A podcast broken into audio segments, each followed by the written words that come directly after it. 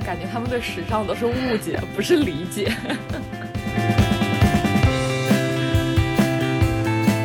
意大利球员开餐厅还是有一点说服力的吧，就是比英国球员开餐厅要有说服力一点。为什么你跟我朋友说出了一模一样的话？找一个完美的，找一个安静的，找一个小调的。我磕的西皮都是真的。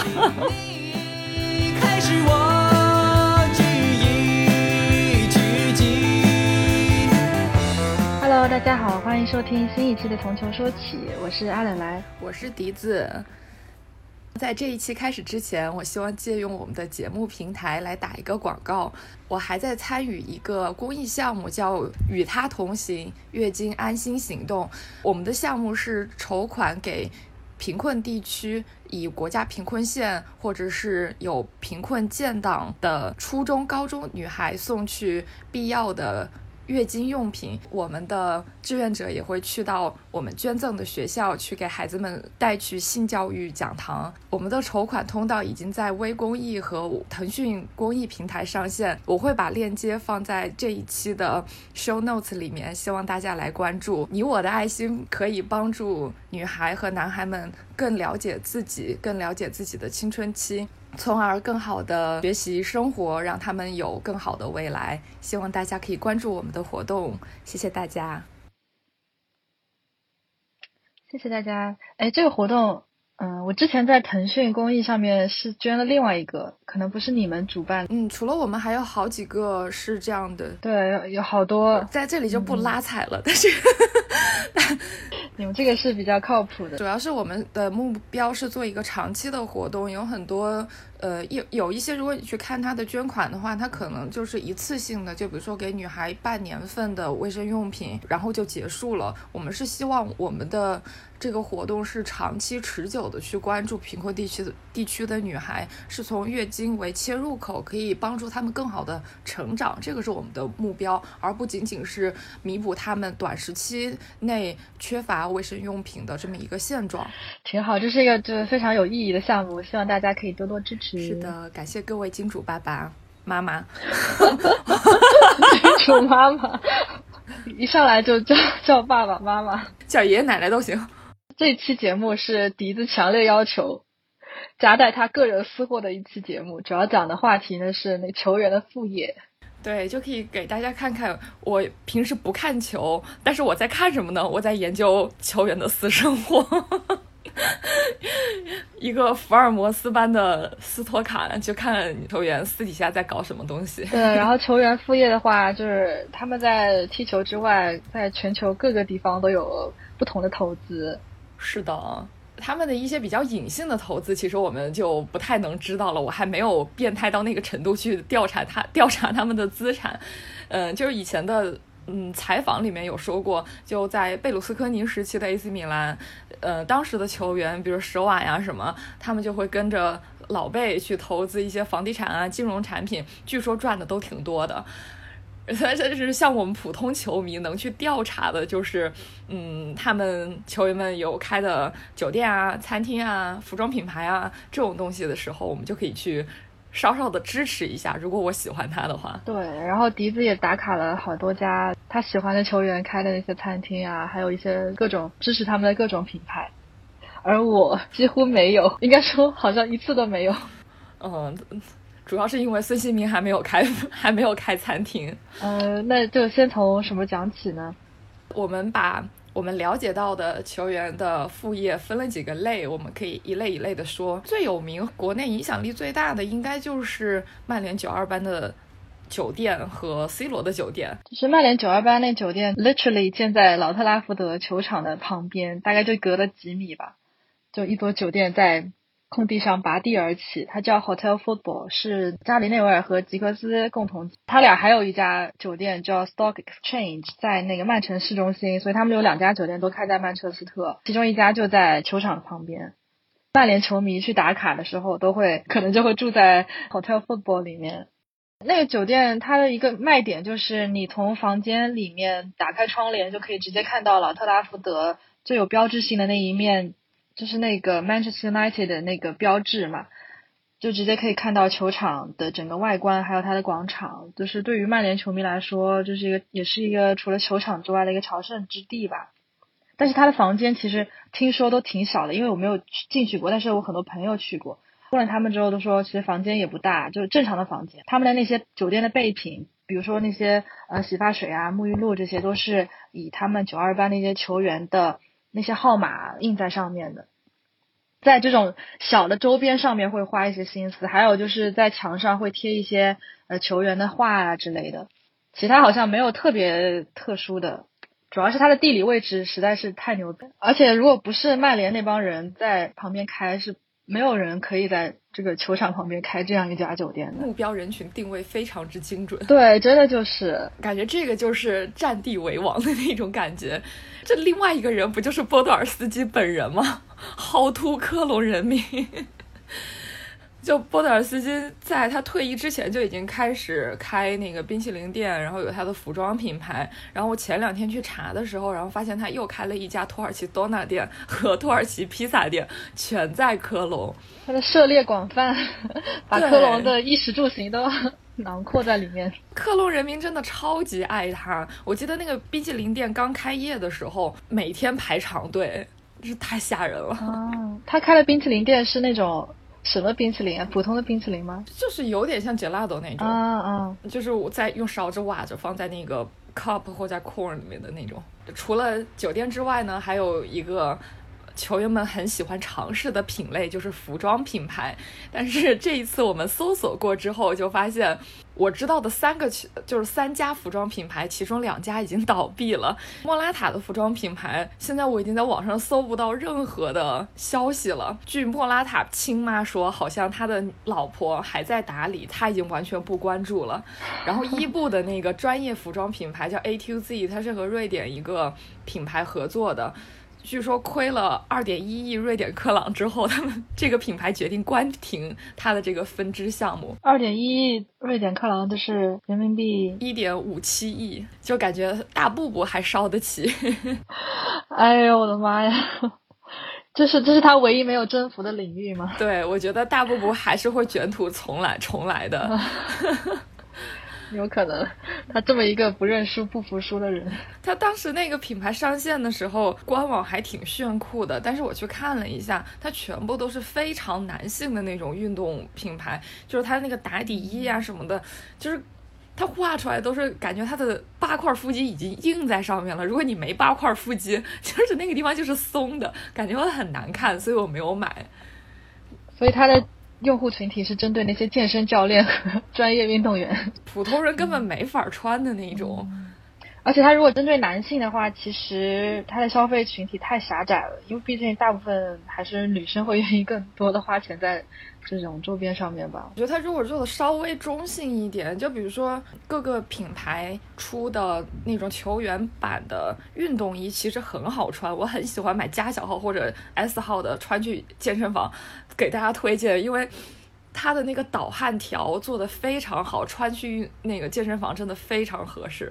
指条路就是大家可以去那个 Classic Football Shirt 上面，就是这个网站，就是那个呃 CFS 上面找往年的已经过季的，就买就非常便宜，然后很好穿。它好像可以直邮中国啊，那不错，然后就非常合适。唯一一个活下来的品牌。我也不明白它是为什么活下来的，就是马尔蒂尼和维也里的一个品牌叫 Sweet Years，零几年的时候就创立了，最有名的就是胸前有一个大红色爱心，很像 Joyside 的那个爱心的那个，那那个 T 恤，当时很多女孩你毛的那个王朝余孽女孩都买了，但是这么多年我能记住他们家衣服还是只有那件 T 恤，对，那件 T 恤我也有，最近。发现他们好像主要的那个市场是在日本，他们曾经也把那个旗舰店开到过中国，好像在三里屯吧？真的吗？这么厉害？对，他们的设计就很奇怪，就是又贵，然后平时就感觉穿的就非常运动装，就是没有 get 到它的点在哪儿的那种服装品牌。不知道为什么在日本卖的还不错。现在主要的那个 campaign 看都在日本。没有看到这个品牌的图片，没有那个想象的画面，不知道是怎到底是怎样的。普普通通的休闲装，但是最近他们在日本坎佩那些就有了一些设计感，就你可以看的有点像那个 Alexander Wang 啊什么那那种有一点点那种感觉了。以前真的很丑。球员开这种服装品牌，他们其实可能会把自己的设计理念加在服装上吧？还是全权都都让那个设计师来做？设计师来做吧，我记得当时他们请了一个设计师，他们还挺自豪的，说我们能请到他，怎么怎么怎么样这种。主要是不知道他们自有没有自己对于服装的想法，因为有些球员好像对时尚还是有很深的理解的，比如说阿森纳的贝莱林，整整天去时装周，然后穿的衣服都是特别潮的那种。对对对，我觉得像他这种，如果开个服装，我不知道他有没有，如果开的话，应该至少在时尚方面还是有一个比较先锋的概念的。是的，是的，是的。嗯，但是大多数的球员感觉他们对时尚都是误解，不是理解。就他们觉得只要是大牌，然后往身上堆就是好的。他们自己穿的很多衣服都是这样。对，就平时就感觉，要不是我带着那种水泥滤镜，我都会觉得这啥玩意儿啊。特别是年轻人，像以前老一辈可能还稍微好一点儿。但我觉得球员其实穿西装还是最帅的。对，因为他板儿正嘛。对呀，然后就是肩比较宽，然后整个比较挺拔。对，穿西装真太帅了。大部分球员真的还是西装最适合他们。对，所以正装照的时候，哎，就每隔两年舔一次正装照。哎，太惨了。后面一些就是农产品，卡瓦尼。苏亚雷斯、伊涅斯坦他们在乌拉圭有一个农场。一五年的新闻，他们乌拉圭发大水，他们的三百头奶牛被冲走了。我知道他们有农场，还是因为这一条新闻。然后我又回去搜了一下，卡瓦尼他的梦想就是退役之后回乌拉圭做一个农民，做一个幸福的农场主。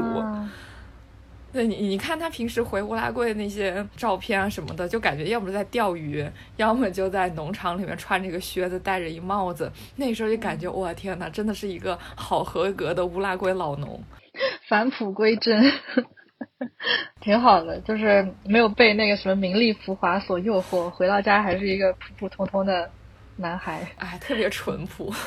这个农场奶牛被冲走之后就没有下文了，是吗？最多就是会有点国家补贴，就比如国家赔偿之类这种东西，但是在乌拉圭这个到底怎么实施，咱也不知道呀。嗯，希望他们能够东山再起吧，圆了自己种田的梦想。感觉他们三个人好像三百头奶牛虽然挺贵的，但是感觉他们还 OK，而且应该买了保险，保险公司应该也会赔的。对，球员做副业至少。经济上面还是有一些保障的吧，抗压能力还是有一定的。如果他们找一个比较好的那种，就资产管理人或者是职业经理人帮他们打理的话，不会差到哪里去吧？有可能赚不了什么太多钱，毕竟是农业，但是 但是应该可以有一个很稳定的呃经营，应该是没有什么问题的。然后剩下农产品就是在南欧比较流行，就是葡萄酒庄。对，葡萄酒庄有很多球员有在设计。自己买过的是皮尔洛的酒庄，它那个酒庄是零七年成立的，其实很小，只有十七、十五英亩，然后年产量只有不到三万瓶，就是真的是个很小的酒庄。他们酒庄里生产在意大利卖的那个酒也都是二十欧左右，就大概十二欧到二十六欧，主要是。二十欧左右的那些酒，其实，在意大利已经算很贵的酒了。哦，但是在国内还算好，就是算比较。平价的那些吧，在意大利卖二十欧的话，卖在国内差不多要卖到四百多块钱吧，四五百块钱可能，那算比较高级了。就就我这样划一下，对，划一下，差不多是这么这么卖的。因因为意大利你花个五欧左右，就是可以买到很好喝的酒了，所以一般不会去买二十欧的。然后它是因为它它自己的 branding 是有机生产啊什么这种，而且它产量比较小，所以它可能就。比较贵一点，当时买了四种，是我朋友买的，然后我就蹭他酒喝的，就都还行。然后有一个最贵的那个红酒，二十六欧吧，好像那个真的就挺好喝的。主主要它那个酒庄是因为是在布雷西亚省，不是一个意大利很有名的产酒的产区，它有，但是不是很有名，所以在那个那个省出的。这种品质的酒，我觉得还是比较惊艳了。我觉得还挺好喝的。它跟你在其他地方喝到的葡萄酒有没有什么区别？就是好喝，就是还挺好喝的。如果他在英国卖二十六欧，我我觉得我会去买。但是如果你在意大利买二十六欧，我肯定不会买。是这样的，对，因为英国你要一瓶我觉得喝着还挺不错的酒，大概它也要到十五磅到二十磅了吧。所以你二十六欧划一下，就大概二二十多磅，二十磅出头，我觉得 OK，在英国卖 OK。这个我想到伊涅斯塔也有自己的葡萄酒品牌吧，而且这个可能在国内也算是比较有名了。我之前在伦敦参加一个足球论坛，叫 Soccer X，里面除了论坛之外，还有那个展会嘛。然后伊涅斯塔的酒有在那边有专门的一个展位来做销售。他好会 marketing 哦，真的，因为他在据说在全球二十五个国家都有销售网点，然后包括在国内的天猫商城也有。我之前有去搜了一下，的确有一个伊涅斯塔旗舰店，然后它里面的酒大概也是一百到两百左右的，也算是比较平价的吧。当然，它还有一些比较贵的是他儿子和女儿命名的酒，还有包括世界杯纪念款，就是那个叫一一六嘛，因为他在世界杯一百一十六分钟绝杀拿了冠军的那款酒，会卖的稍微贵一点，包装也会特别好看一点。我是觉得这个定位又相当精准了。对啊，不然 Who cares 一一六这个东西？对啊，就是很多酒，就是可能它的酒本身是普普通通，但是它的包装会给人一种啊，我在买一个特别豪华、特别有纪念意义的一种情怀类的商品。包括对之前阿根廷足协也出了一款八六年世界杯纪念款，也是有里克尔梅还有克雷斯波两款，就是纪念的葡萄酒，还挺好喝的。但他们只是在包装上面会有一点不同，就会有蓝白色条纹啊，或者会有一些球员的数字啊，还有他的名字在上面。但是我会买账啊，就如果是这样一款酒出现在我面前，我我应该是会去买的，不只是买它的喝酒的口味吧，可能更多的是一种情怀吧。嗯，那我觉得皮尔洛这个还算挺挺有良心，就是他没有，就是他没有把自己作为一个 IP 去销售，而是。单纯的卖酒本身，他最多就是给自己的，就是他会拿着葡萄酒坐在自己的葡萄酒庄园里面，然后拍照，就是打赤脚踩土上什么那种，嗯，然后会有一些那个，呃，海报啊什么的，是他自己站台，但是在他本身的那个包装上面是没有他的，然后他的那个酒庄也是就叫一个正常的名字，没有他自己的名字在上面。那伊涅斯塔那个叫什么？Bodega Iniesta。对，因为他的祖父就他们家祖传都是有葡萄酒庄园的，但是因为可能经营不善，然后也没有一个酿酒的实力，他们就把这个庄园就卖给了当地的酒庄，然后直到伊涅斯塔出名了之后，他的这个葡萄酒庄才正式的被大众所知道，然后以此借用自己的名声去向大众做推广，才这样子。那那可能皮尔洛不需要吧，毕竟。富二富富多少代了？他这，对 对，世世代代都是对。OK，然后我我们是赶着把这前面的几个大类给说完了，因为最后一个分类，因为笛子最期待的就是，而且是他打卡最多的就是呃球员的餐厅系列。对，就感觉开餐厅真的是一个技术含量门槛最低的一个。品类，然后球员真的很喜欢干这件事情，特别是意大利球员。意大利球员开餐厅还是有一点说服力的吧，就是比英国球员开餐厅要有说服力一点。为什么你跟我朋友说出了一模一样的话？真的吗？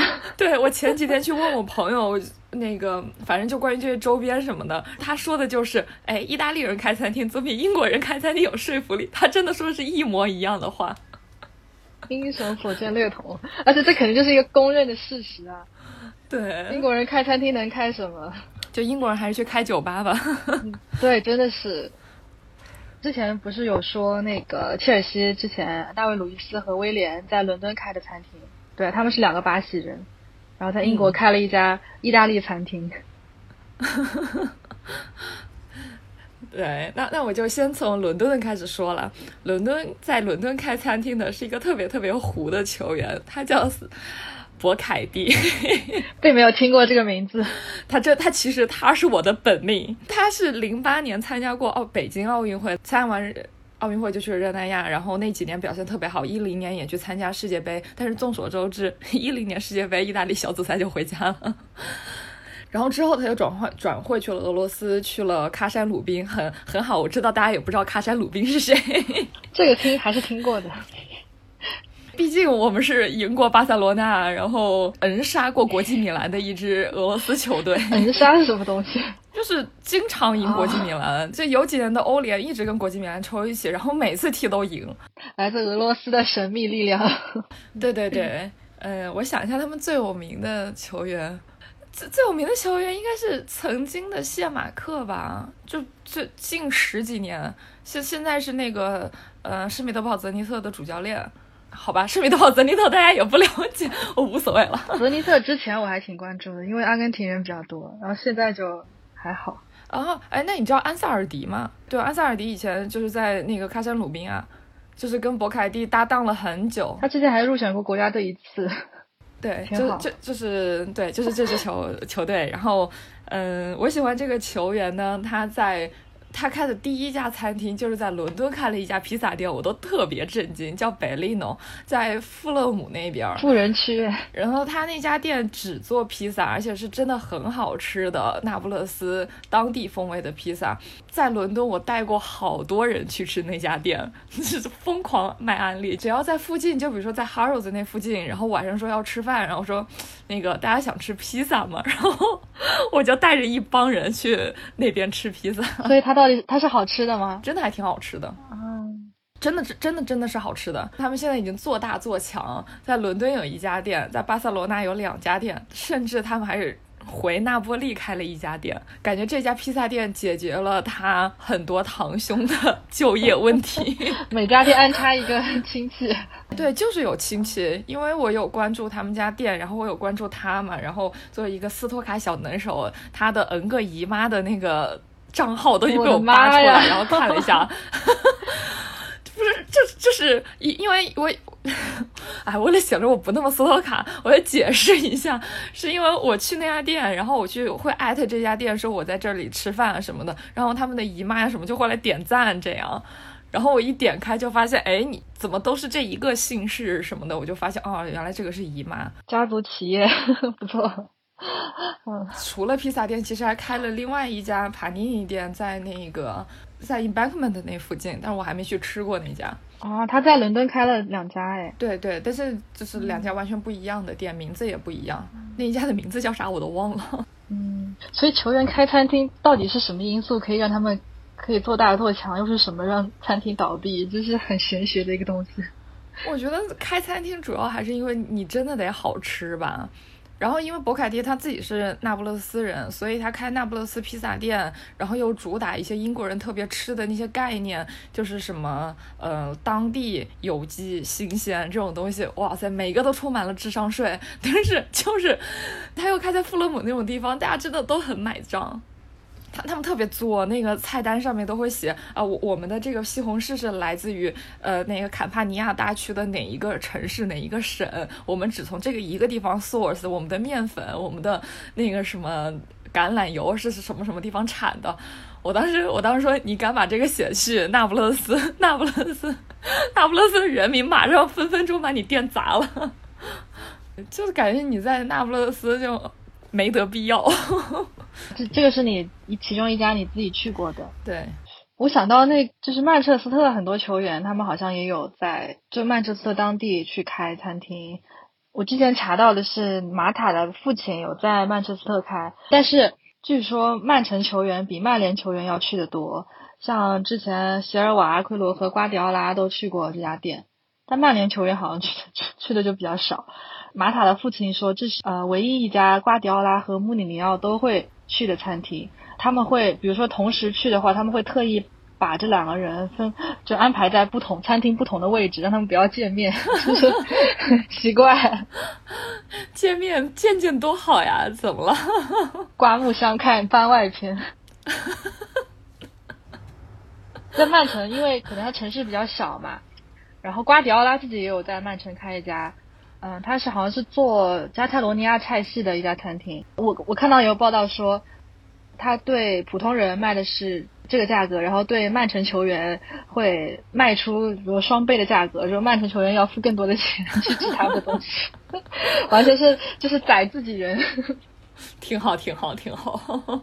但但我也我都没有去打卡过，因为一个也是当时没有这个信息，然后另一方面我觉得好像没有必要，然后就没有去。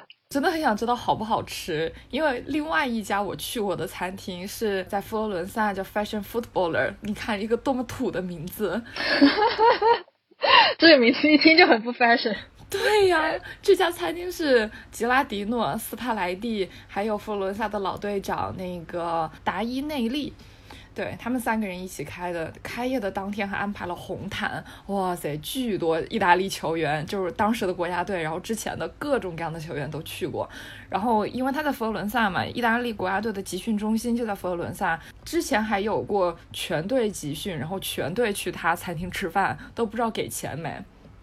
然后我去的那一次，当时因为已经在外面吃了挺多东西了，是我有一个朋友，他是吉拉迪诺的迷妹，从国内过去的，所以我们就说我们就去下那家餐厅，就随便点了几个菜。我的天呐，从菜到酒都难吃，就我们边吃边骂，我们就说老板出来跪下谢罪，然后一回头，吉拉迪诺，我们 我们老板本人出现了，对我们三个人傻了，我们就说这什么情况？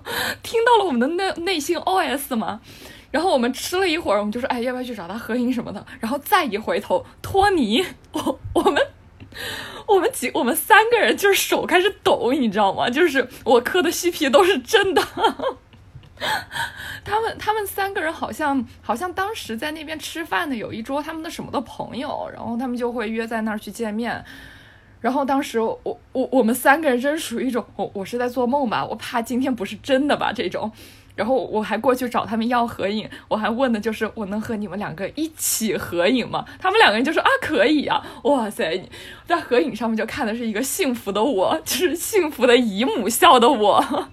和他们两个人的合影，我天呐，你和你的 CP，对，我的对我的 CP 都是真的。太 太快乐了那一次，然后虽然 对虽然这家餐厅巨难吃，但是，呃，如果有迷妹去了佛罗伦萨，我真的觉得大家可以去呃逛一逛，就是它的装潢啊什么都还挺有心思的，就是它嗯那个。餐厅里面一圈全是屏幕，会播放当晚当晚的意甲。然后他的卫生间里面一定不要错过卫生间，卫生间里面是感觉是吉拉迪诺自己的癖好，他喜欢收集那个什么足球小将的那个小的那个人偶。卫生间里面全是那东西，就封在玻璃里面的。哎，那听起来很有趣的样子。对，就是那家餐厅真的挺完美的，除了菜特别难吃。不过你去这种餐厅，你你你的醉翁之意不在酒啊，肯定也不是只想去吃东西而已。对，就大家可以吃饱饭了之后，然后去那家店坐坐，就说不定可以碰上球员什么的啊。然后所有去过那家餐厅的球员都会在一块木板什么那上面签字，就是你可以去辨认一下，真的还挺多的。对，我觉得如果对意大利国家队啊或什么这些有兴趣，就是这的确是一个可以打卡的地方。对，这让我想到，就是巴塞罗那球迷一般去巴塞罗那会去吃的就是梅西的那家餐厅。我去了几次巴塞罗那，我也没有去，但我可能我本人好像真的对种草拔草这个没有特别大的兴趣。但是我有朋友就去吃过，也没有很好吃，只是为了自己心中的一个，对，就是为了去拔草。然后它是地中海和南美融汇菜式的餐厅，然后叫北方美丽花园。它有一个，这个名字也挺搞笑。他有一个餐厅，然后还有个酒吧，然后那酒吧他们桌子都是绿色的，然后他的酒吧的那个背景墙也是以就是一个球场的背景，然后也会放那些比赛啊什么，足球的元素还是挺多的。但是基本上去的人好像都没有在餐厅碰到过梅西，估计他自己也不会去。他去的比较少吧，但他的东西好像还挺便宜的，据说。就是比较亲民、平价的这种。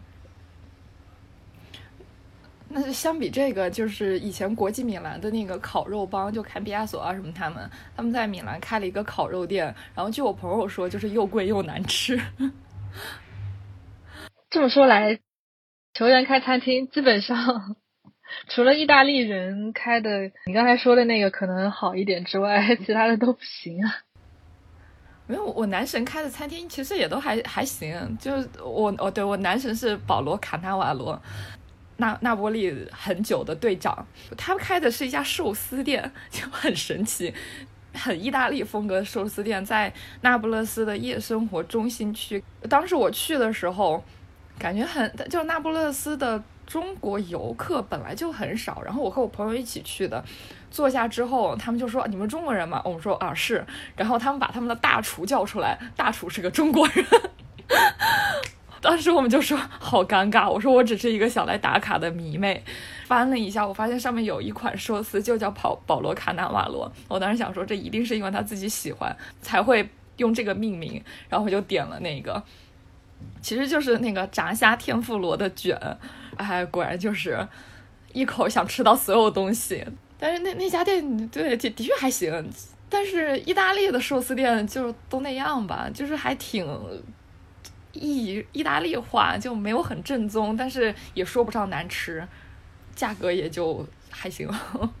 只要味道好，就不管它是怎么样的菜菜系，我觉得都还 OK 吧。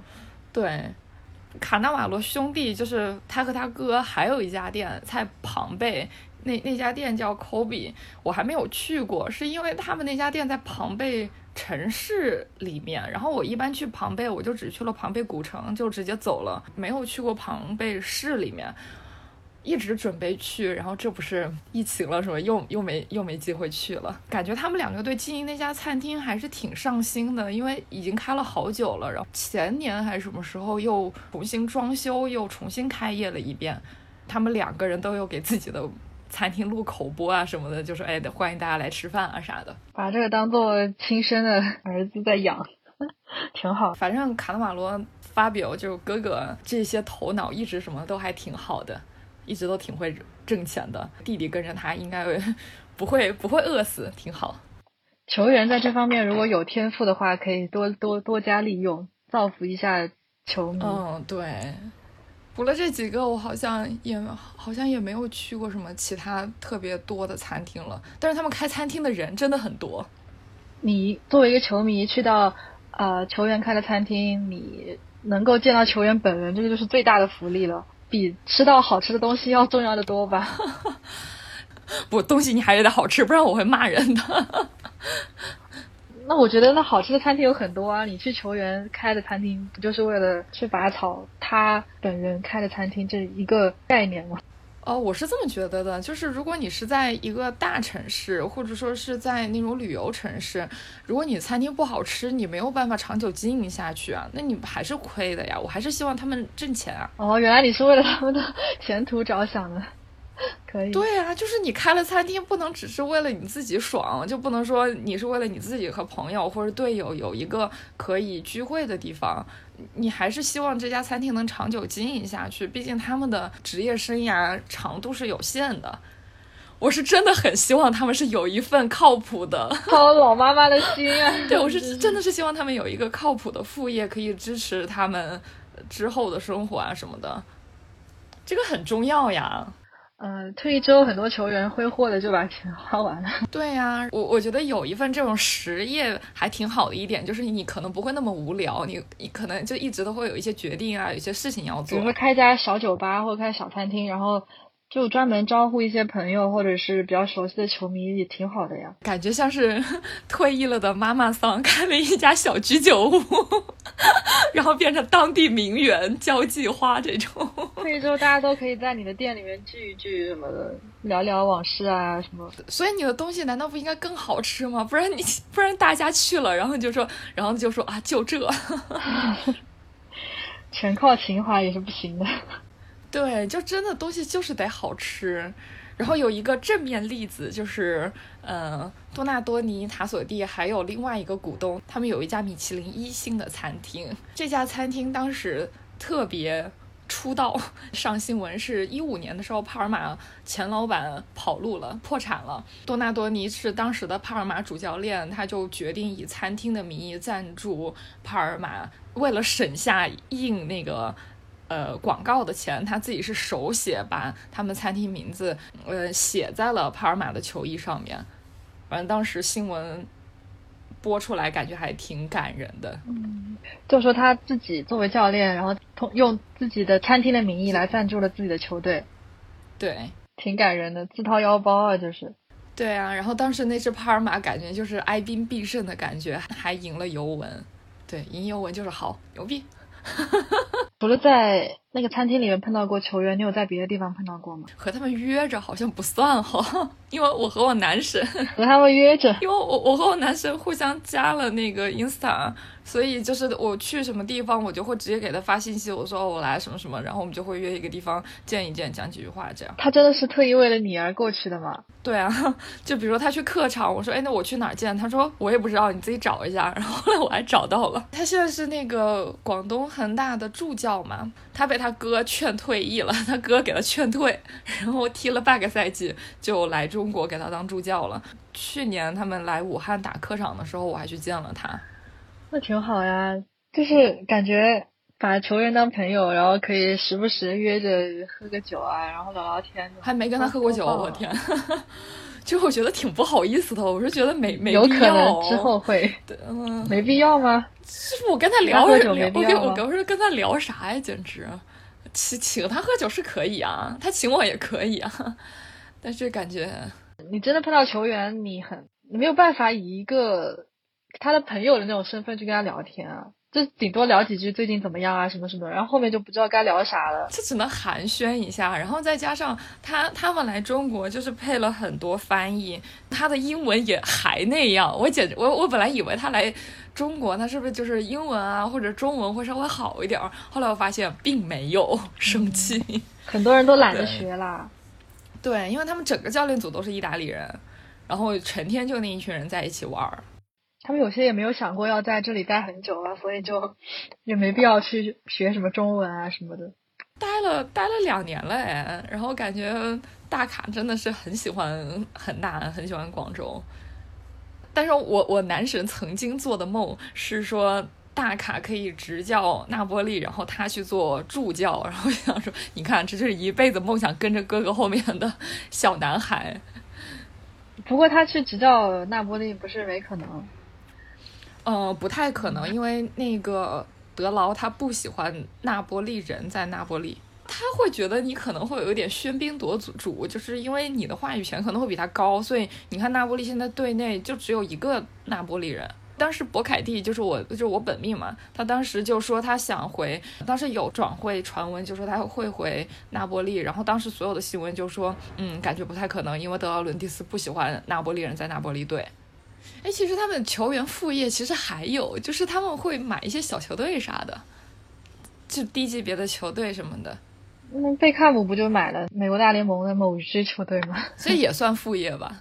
但是感觉球队其实是一个贴钱的，这个 烧钱的地方。前期肯定是不赚的吧？可能比如说要经过多少时间，他投资回报率达到了多少多少才才会才会开始赚。那那个真的赚钱吗？我觉得这个跟买房一样，都是外人看不懂的东西。能看懂的也就是对啊，就是我们自己能去消费的，比如说餐厅啊，或者是酒啊这些的。因为买买小球队的有那个阿阿梅利亚，他买了一个特别小的一个地区联赛球队，当时没工作的时候，他还自己回去踢了会儿。作为球员来说，会不会买球队也是特别好的一种选择？嗯，就是圆了自己。的梦吧，对啊，而且可以自己当老板，自己是支以前只是为这支球队打工，你要听主席、听教练的话，然后现在你是这支球队老板了，你就可以。我觉得他们可能就是在自己经营球队一段时间之后，会痛哭流涕，给以前的教练和以前的老板打电话，就是老板对不起，当年是我年少轻狂，没懂您的良苦用心。只有自己，只有自己管过球队才知道，真的很不容易。是啊。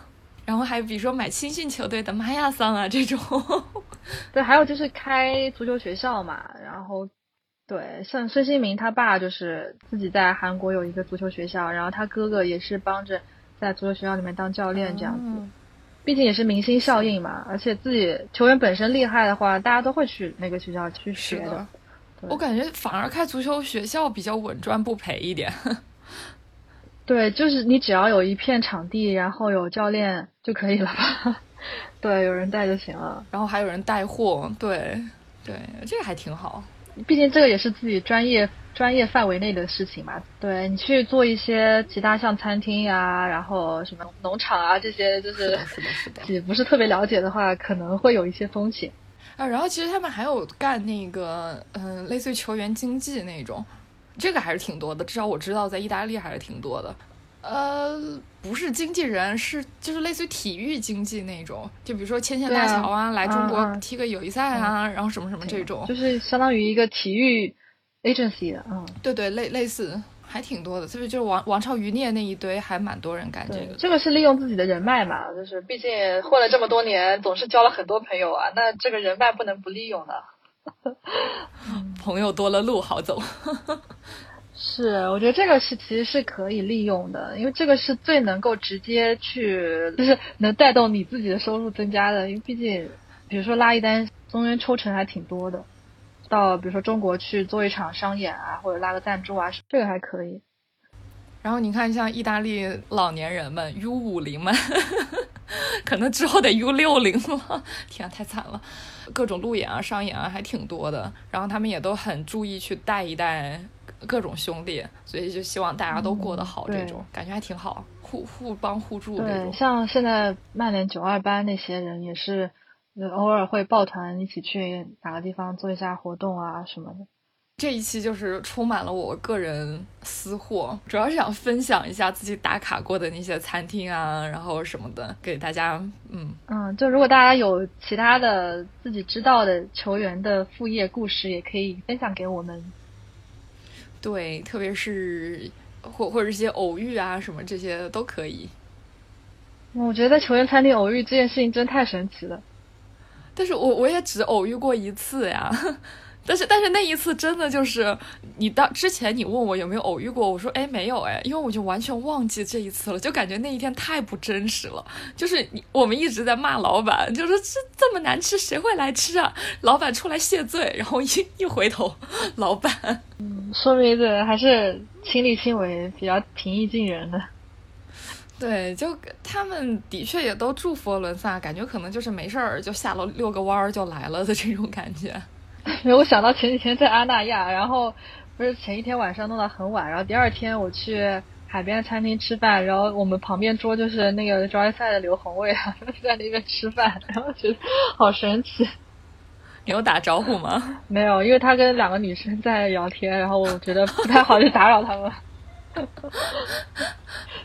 而且，就算很多人，就是你作为一个歌迷或者是球迷，你不知道跟他聊啥呀。我这我这想到，我最近不是在追舞台嘛，真的很容易碰到人。我上周去青岛，我们订的那个酒店就在剧院旁边，然后整个剧组都住那个酒店，然后因为我们追的太多了，剧组认识我们。